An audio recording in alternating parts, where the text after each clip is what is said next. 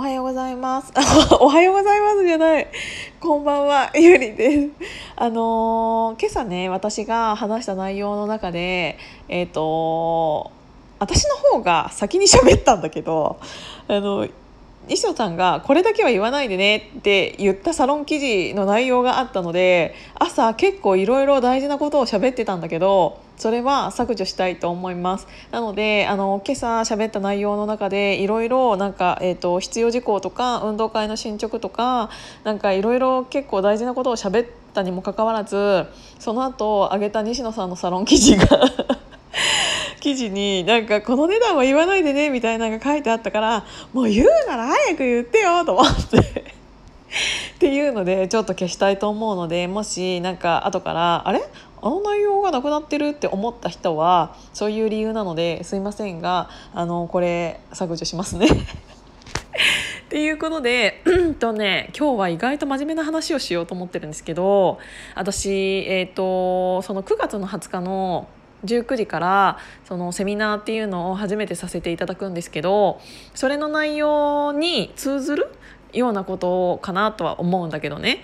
えっ、とねもし自分が今、うん、人から求められてないなって思ってる人っています？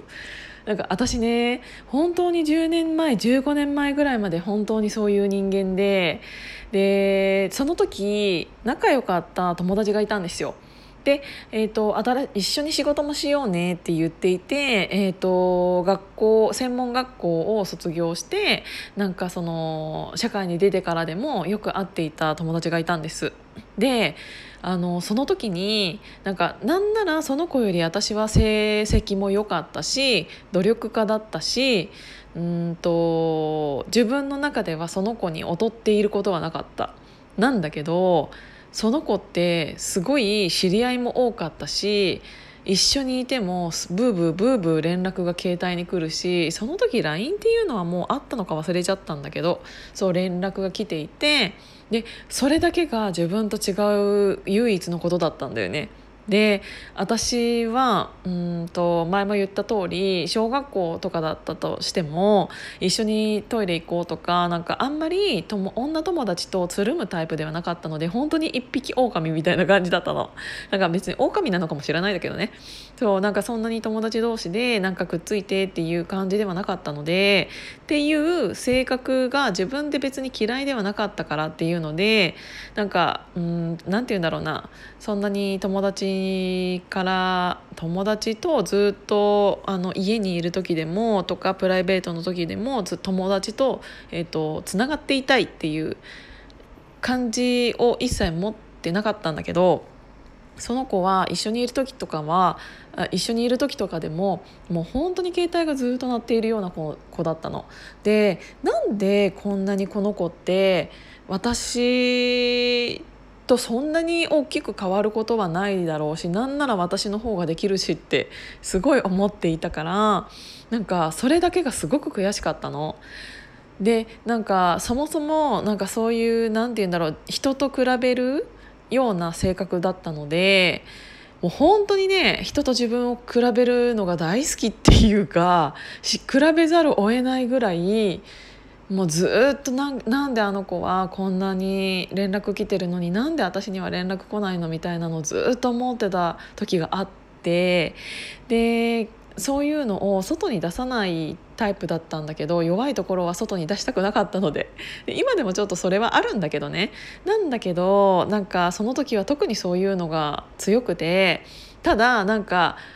そういう人って特に内側に溜め込んでるから爆発する時めちゃめちゃ爆発してで私ねあのある日バーンって切れちゃった時があるの。でその時になんかその人に対して言ったことって第三者なんだけどねその子でもその友達でもない私でもないなんか、えーと、ちょっと相談に乗ってくれるみたいな感じの人がいたんだけどその人の前でバーンって私が切れちゃった時があってでその内容の中に「なんで何々ちゃんはこんなに人気なのに私はこんなに連絡がないの?」みたいなことを言った一言があったの。でそれを聞いたその人っていうのが「えゆりちゃん本当にそれわからない?」って言われてもう私本当に分からなかったの。なんかこの子よりこれもできるしあれもできるしみたいなそれもなんか色その子と自分を比べる内容ばっかりのなんか理由をうんそこで喋ってわかでもわかだから分かりませんって言ってたんだけどその人から言われた一言が「ゆりちゃんからそもそも連絡したことある?」って言われたの。なんかそれがえってなって。なんで私から連絡しなきゃいけないのみたいな感じの性格だったの？私めっちゃ性格悪いよね。そうだからね。えってなって。でその人に言われたのが「何々ちゃんはゆりちゃんがそういう連絡をしてない時でもなんかいっぱいいろんな子に連絡してるんだよだからその相手から返信が来てそこから「何々ちゃんがまた返信して」っていうので会話が生まれてるんだよって言われて本当にシンプルなことだったんだけど自分的にはすごく大きな出来事でそうだったんだっていうことに気づいたの。なんかいつでも自分から連絡できる人っていうのはそういうのに何も気づ何も考えてないとは思うんだけど私の中ではすごく大きな気づきでそれを聞いた時にもう本当にね衝撃的だったの。そういえば私自分から何も連絡してないと思ったの。だからなんかそりゃ相手もあっちから連絡が来なきゃこっちも連絡しないよねっていう本当にシンプルなことなんだけどそれができていない自分がいてうんでなんかそこからいろいろ変わったんですけどうんなんか今もし、えーと、このラジオを聴いていただいている方で自分の周りで自分よりもなんかすごいこの人連絡が多くていいなって思っている方がいらっしゃったら自分のその行動になんか、えーと、比べてみてほしいんですけどあなたは連絡ってしてますか？自分から。多分ねしてないと思う。あのー、これは連絡だけじゃなくって全てにおいて言えることだと思うんですけど何か求めている人っていうのはうんと自分から与えてないんですよねなんか全てを。なんかかいそれが会話だったりうーん行動だったりいろいろあると思うんですけど何か与えた人なんかギバーなんかギブした人っていうのはその相手もなんかギブしてくれる人になるんですよね。だからうんなんかうまく言えないんですけど本当に世の中ってシンプルで自分がうんと何て言うんだろう仕事でねこういうことをしました。